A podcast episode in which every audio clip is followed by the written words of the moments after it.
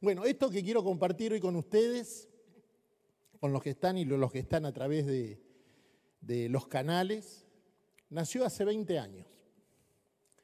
Y me hizo ver muchas cosas, y yo diría que la principal, para poder llegar a, estar donde uno quiere estar, donde uno le gusta estar, lograr ministerio, lograr eh, cosas en la vida, crecer en familia y todas las cosas que podemos estar pidiéndole a Dios. Llega el día que ya no le pedimos más a Dios, solamente disfrutamos. Y solamente estamos para decirle gracias Señor por los, todos los regalos, por todas las cosas que me das. Y para poder recibir cada una de las bendiciones, hay que pelear con algo. Y ya se complicó la prédica, no. Tenemos que pelear con nosotros mismos. El si me lo merezco, si no me lo merezco. Estamos todo el tiempo diciendo yo no me lo merezco. Escuchamos testimonio y decimos si esto es para él, no es para mí. Estamos escuchando cosas y a veces las descreemos porque nosotros mismos decimos que no las merecemos. Pero quiero decirte que se pagó un precio muy alto por vos y por mí. No por todos, por cada uno. No es por todos, vos tenés que decir es por mí. Se pagó un precio muy caro. Se pagó el precio de la cruz. Por eso cuando alguien dice, no, yo con todo lo que hice, demasiado lo que tengo. No, Dios tiene más para darnos. Tiene, siempre tiene más, siempre tiene más. Y te vas a sorprender. Escuchaba quien hacía la ofrenda, dice, cuando eh, tenés el auto, tenés la casa, eso es una muestra gratis. Los que están en negocio, los que tienen negocio, saben que primero el proveedor o el que te quiere vender te trae una muestra gratis. Pero después viene lo mejor. Y Dios es así. Si Dios te dio algo grande hasta ahora, es una muestra de lo que Él te puede dar. Créeme que desde mi posición, la posición de mi esposa y de mi familia, hemos aprendido a no limitar a Dios y estar preparado a recibir cosas grandes de parte de Dios. No te limites más. Y Dios nos dio un valor tan especial que valemos mucho valemos mucho. Yo pensaba, ¿qué nombre le pongo a la prédica? Y en un momento le digo, yo cotizo en Wall Street. Este, porque los que cotizan en Wall Street no es que quieren estar, están porque valen. Entonces yo hacía esa comparación, nosotros cotizamos todo en Wall Street del cielo. Y siempre que se dice nuestro nombre, compro, compro, compro, compro, compro, y ya está pago, por lo más grande mi mentor me decía, el sacrificio más grande que hubo y la ofrenda más grande que hubo, inigualable fue la ofrenda de la cruz. Y un día llorando, me recordaba el domingo, cuando estábamos acá, un día llorando, él me dijo, yo no puedo creer que se haya pagado tanto por mí, que se haya pagado tanto por mí. Y eso es lo que me llena de alegría y me da fuerzas para seguir avanzando. Y quiero decirte que lo que se pagó por él, un hombre entendido en la palabra, un hombre de lo más grande, lo que él recibió lo recibís vos también. Valés mucho. Y vos tenés que saber lo que vales. ¿Cuántos dicen amén? Eh, ahí donde estás, en tu casa, mira a tu familia y decirle, vos valés mucho. Y cada uno de nosotros valemos mucho. Lo primero que hace Dios es darnos una promesa. Y a veces pensamos que la promesa ponemos, bueno, la promesa Dios me dijo que me va a dar una casa. Y vos lo primero que pensás en me tienen que dar aumento de sueldo o tengo que ascender. Pero Dios hace como quiere. Pero cuando escuchás el testimonio de que a uno le regalaron la casa, decís, no, no puede ser. ¿Quién anda regalando casas por la calle? ¿Quién anda regalando casas por la vida? Pero Dios te va a sorprender. Lo vas a tener del lugar que menos te lo esperás. Hay gente que recibe promesa y busca socio en la promesa. Y el único socio que tenés que tener es Dios, que Él te va a apoyar en todo y te va a hacer crecer en todo. Hay una historia en la palabra donde habla de Abraham y de Sara, que reciben una promesa, que van a tener un hijo. Y ellos en lo natural, en lo natural era imposible. Y tenían razón, sí, tenían razón. Porque en lo natural es imposible que a los 90 años Abraham pudiera dejar embarazada a Sara, que tenía 10 años menos. Era imposible. Y ellos buscaron solucionarle las cosas a Dios. Dios te va a bendecir, te va a prosperar. Bueno, vamos a jugar al 15 para darle una mano al Señor. Vamos a comprar algún numerito a ver si podemos bendecir, eh, bendecir nuestras vidas. Señor, declaramos que esto lo bendecís vos. Y Dios no necesita eso. Y Sara buscó ayuda. Sara buscó a su sierva, Agar, para que cumpla la promesa de Dios en ella. Y todos conocemos la historia de que eso trajo un gran conflicto. La promesa que Dios te dio a vos es para que la vivas y la experimentes y te goces en ella y la disfrutes vos. Cuando vos querés ayudar a Dios, como hizo Sara, lo único que trajo fue conflicto. Yo estoy seguro que el día que Dios le dijo a Sara, vas a ser madre de multitudes, ese día ya Sara estaba embarazada ese día, pero pasaron más de nueve meses, no importa el tiempo que pasó. Si Dios te dio una promesa, Dios no, no, mira los tiempos, Dios no mira nada. La promesa está dentro tuyo y esa promesa sí o sí se va a cumplir. Yo no sé el sueño que te dio Dios, no sé lo que te hizo ver Dios en la vida, no sé qué experiencia tuviste, pero no dudes que si Dios te lo mostró, vos diciendo me lo merezco, no me lo merezco, lo voy a tener, no lo voy a tener, está dentro tuyo y Dios quiere que se cumpla. Dios quiere que venga tu vida. Escuchaba hoy una, algo que me encantó, que decía, un hombre decía que él no se merecía con todo lo que había hecho en la vida recibir nada grande de parte de Dios. No me lo merezco, no me lo merezco. Dios, bueno, con tal de que tenga vida, de que esté más o menos bien, está bárbaro. Y Dios no es de eso. Y Dios le contestó, mi hijo es digno de ser tu salvador. No sé si vos te lo mereces o no te lo mereces pero sí estoy seguro que mi hijo es digno de ser tu salvador. Y Dios es digno de llevar a vivir cosas grandes a cada uno de nosotros. Hay una promesa sobre tu vida. Yo quiero que tomes esta palabra, que hay una promesa. Yo no sé qué difícil puede ser la promesa, pero quiero decirte en el nombre de Jesús que es cuestión de tiempo, es cuestión de que vos avances hacia la promesa y recibas lo que Dios tiene preparado para vos. ¿Cuántos dicen amén? ¿Cuánto le damos un aplauso bien grande a Dios? Tenés que tomarlo para tu vida. Hay una promesa.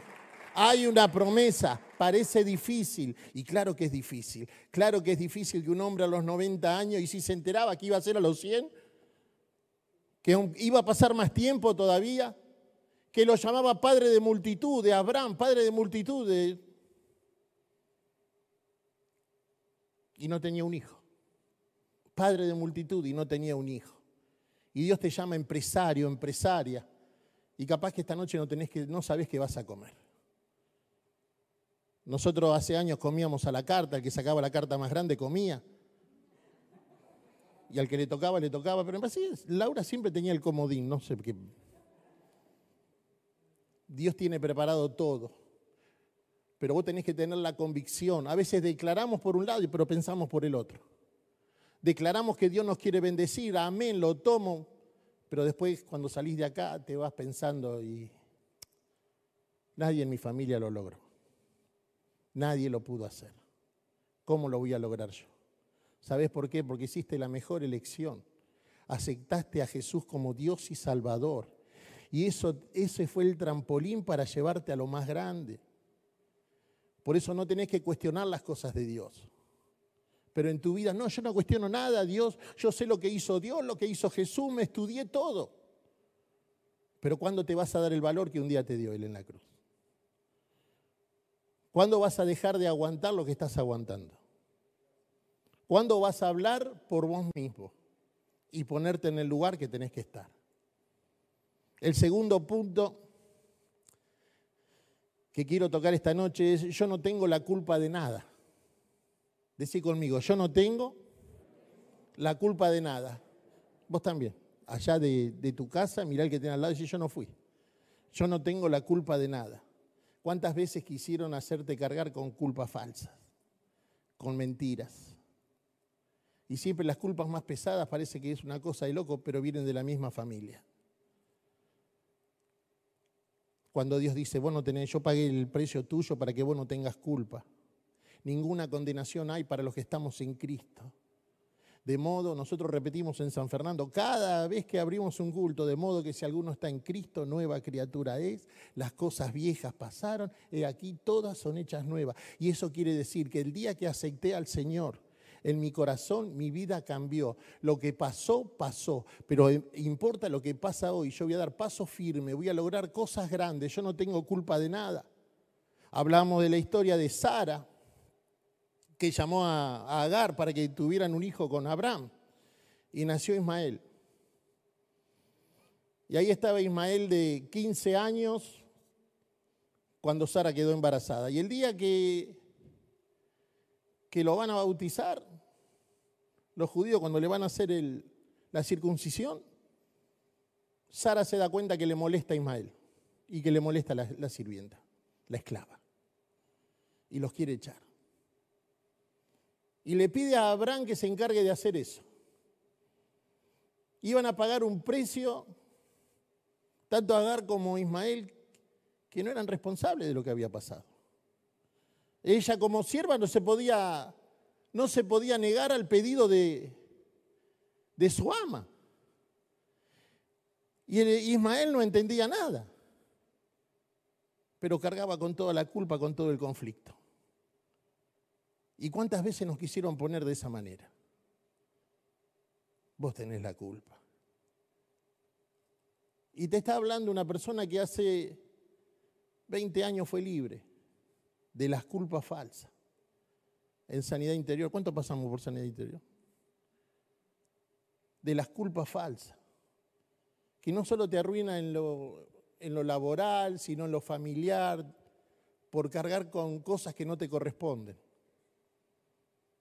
Ahí estaban los dos, estaban los tiraron al desierto. ¿Sabe qué, fue literalmente tirarlos al desierto? Muéranse. Muéranse. Porque no es que prepararon una viandita, bueno, caminamos 10 kilómetros o nos tomamos un colectivo y estamos donde tenemos que estar, donde podemos estar, donde vamos a encontrar eh, sustento, donde vamos a encontrar algo. No. Ellos iban al desierto sabiendo que era limitado lo que le habían dado. Pero Ismael, a través de su mamá, había recibido una palabra para Ismael, que Dios iba a ser una gran nación a través de Ismael. Y no importa lo que te quieran limitar, no importa lo que la culpa que te quieran hacer cargar, no importa lo que quieran poner sobre tu vida. Hay una palabra de Dios que te respalda. Hay una palabra de Dios que dice, yo no conozco limitaciones para tu vida, yo no creo que haya nadie que te pueda limitar cuando tenés el respaldo de Dios. ¿Qué hago si yo me voy de acá? ¿Qué hago si pierdo este trabajo? ¿Qué hago? Si tenés el respaldo de Dios, tenés todo. Ahí estaba Ismael, la madre lo deja, dice que fue a, medida de un arco, de un de, tiro de un arco. No sé cuánto será, pero a una distancia para no escucharlo llorar mientras el, el chico moría. Y ahí le habla a Dios, dice, ¿qué estás haciendo Agar? Si este pibe tiene una promesa, si este pibe yo dije que voy a hacer algo con él, lo voy a hacer. Y ya no encontró un, un poco de agua, encontró una fuente. Y dice que Ismael creció en el desierto y que tuvo doce tribus y creció. Quisieron culparlo, quisieron matarlo. Pero si Dios dice que te respalda, no importa quién se levante en contra de tu vida. Yo no dependo de nadie. Yo no tengo la culpa de nada. La gente frustrada, la gente que hace las cosas mal, o el que no hace nada tratará de cargarte con la culpa. Pero vos tenés que decir, en la cruz del Calvario, todos mis errores fueron sanados. Nadie me puede acusar de nada. Yo tengo promesa de Dios y voy por cosas grandes. ¿Cuántos dicen amén? ¿Cuántos le creemos a Dios? Dar un aplauso bien grande, porque estoy hablando de vos, estoy hablando de lo que vas a lograr. El tercer punto, nada me va a detener. Decí conmigo, nada me va a detener. Vos sabés cuando vos vas tras una bendición, te van a querer frenar. te van a querer detener. Pero vos tenés que saber que nada te puede detener. Escuché que el rabino, cuando te recibe, te da la mano. Pero la esposa del rabino, que vendría a ser para nosotros la pastora, te saluda con una reverencia, porque no te puede tocar. Porque según la ley, cuando ella está con el periodo, es inmunda y no puede tocar a nadie. Entonces te saluda con una reverencia, si no tendría que decirte, en estos días no te puedo saludar. Pero ya quedó instaurado que te saluda con una reverencia. Y quiero llevarte a una historia de una mujer que hacía 12 años tenía flujo de sangre. Para la sociedad era inmunda. Y yo pensaba, yo esto nunca lo escuché, pero, viste, nosotros empezamos a, ver en, en, la palabra, a leer entre, entre versículos, lo que pasó en la historia y me preguntaba, ¿a esta mujer la conocerían en la ciudad donde vivía? Todo el mundo. ¿Y por qué la conocerían? Y porque sabían que había sido rica y que había gastado todo su dinero en médicos y que había invertido hasta la última moneda que tenía, pero nadie la pudo sanar. Era muy conocida. Las ciudades de aquel momento no eran las ciudades de hoy. Tal vez la podamos comparar con un pueblo chico. O sea que ella era muy conocida. Pero ella un día se enteró que Jesús venía a la ciudad. Y para que esto sea más loco, quien lo va a recibir es uno de los principales de la sinagoga. El que decía, esta sí es una inmunda de verdad. Podemos tocar un montón de historias donde hay gente que prejuzgó a gente en la Biblia y siempre tuvieron el respaldo de Dios. Dice la palabra que esta mujer se abrió paso entre la multitud. Y se abrió paso, yo me imagino porque la palabra dice que a Jesús lo apretujaban, lo, tenían apretado, que Jesús preguntaba, cuando esta mujer lo tocó, preguntaba, ¿quién me tocó? Y los discípulos decían, maestro, te están apretando todo, acá hay un montón de gente, te están apretando todo. Yo me imagino que ella se abrió paso corriendo gente. ¿Lo estás pensando igual que yo? Corriendo gente. Y cada uno que tocaba, vos te imaginás que cada uno que la veía a ella, que lo tocaba, se daba vuelta y decía, me tocaste inmunda sucia. Y nosotros los argentinos le diríamos algo más. ¿Cuántas cosas habrán querido detener a esta mujer? Pero ella pensaba, si tan solo tocara el borde de su manto. Si tan solo tocara el borde de su manto. Y ella mujer no escuchó a nadie. Ella se abrió paso entre la multitud. No sé cuánto habrá sido, pero vos imaginate si dice que estaba apretado, estaba rodeado, ¿cuánta gente habría alrededor tratando de llegar a Jesús?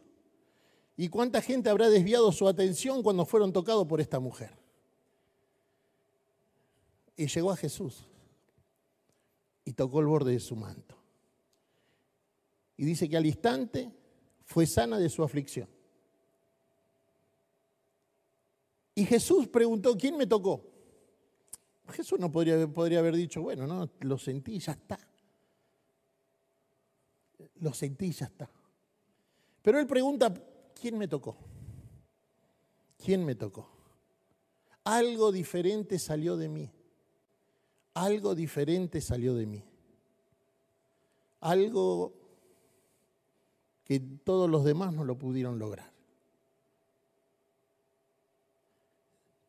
Me gustaría que a partir de hoy no nos dejemos frenar por nada y vayamos a recibir lo que Dios tiene preparado para nosotros.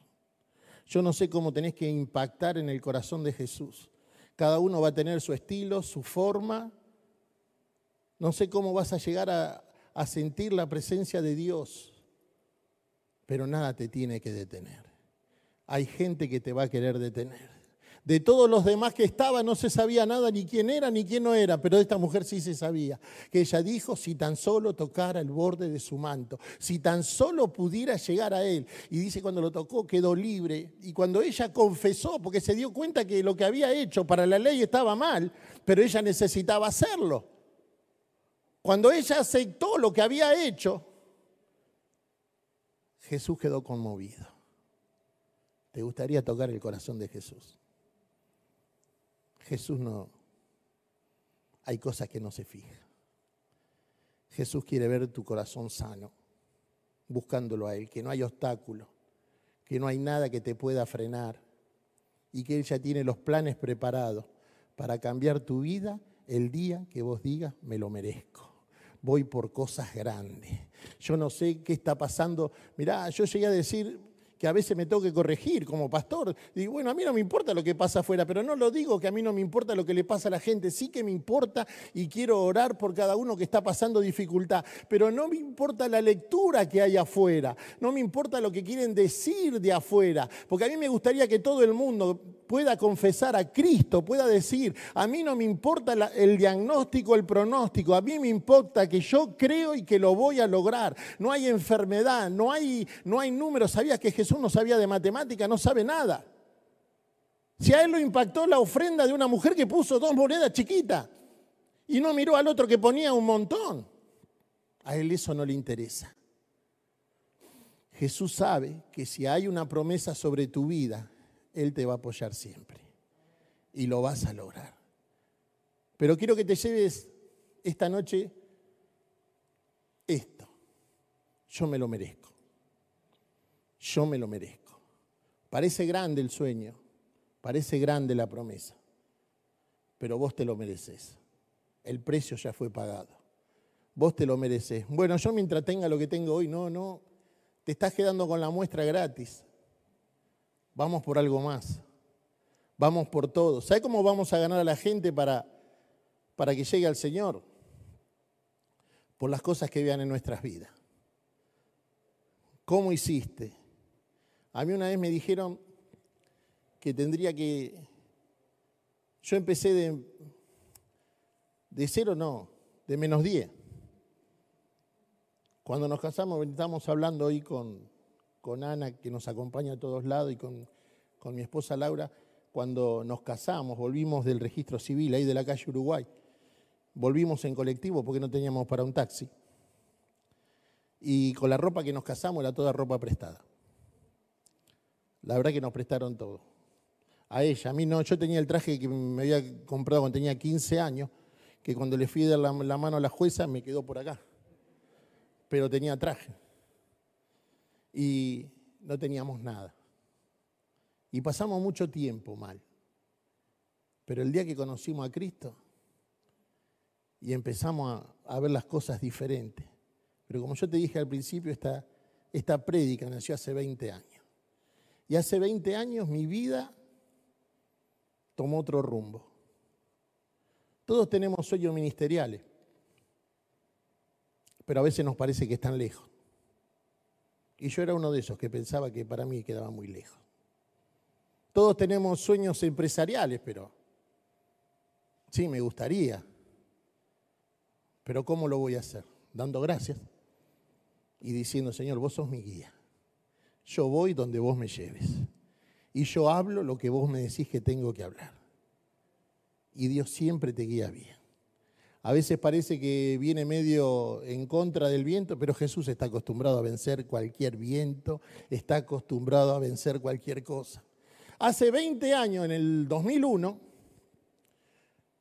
hubo un evento en un teatro de flores que yo no sé si fue un impacto, yo era nuevo acá en presencia de Dios, era nuevo en el 2001. Este, y mi líder me dijo, bueno, tenemos que ir ahí, que yo, por la calle Rivadavia, hubo un impacto. No sé si fue un impacto, si festejaban algo, la verdad que ni me acuerdo. Y hubo varias cosas, habló el pastor Bernardo, todo estuvo muy lindo, la pastora Alejandra. Y en un momento aparecieron lo que en ese momento era la brújula.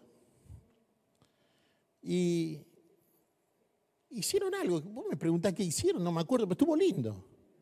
Pero no me puedo acordar qué era. Me quiero acordar qué hicieron, si cantaron, si hicieron algo. No sé qué hicieron. Y, y bueno, estuvo muy bueno todo. Y después subió un muchacho de más o menos 30 años que dijo unas palabras que cambiaron mi vida. Dijo, por estos, que eran los actores, los que cantaban, los que bailaban, que hicieron el show, cuando llegaron nadie daba dos mangos por ellos. Nadie daba dos mangos. Pero ellos entendieron el precio que se pagó en la cruz. Y ese hombre llorando dijo esas palabras. Y a mí me impactó porque yo mismo no daba dos mangos por mí. Como nos pasa más de uno, no damos nosotros, queremos que los demás den dos mangos por nosotros. Y no, dan, no damos nosotros dos mangos por nosotros. Eso me quedó grabado. De ese joven de 30 años que, que subió al, al escenario. Y cuando hablé con mi mentor, me dijo, ese es un verdadero pastor. Ese es el que conoce el valor que se pagó en la cruz. Y ese día fue el día que mi, mentor lloraba porque el precio que se había pagado por él. Ese joven de 30 años, es el pastor Gastón Gerasi, que con esas palabras cambió para siempre mi vida.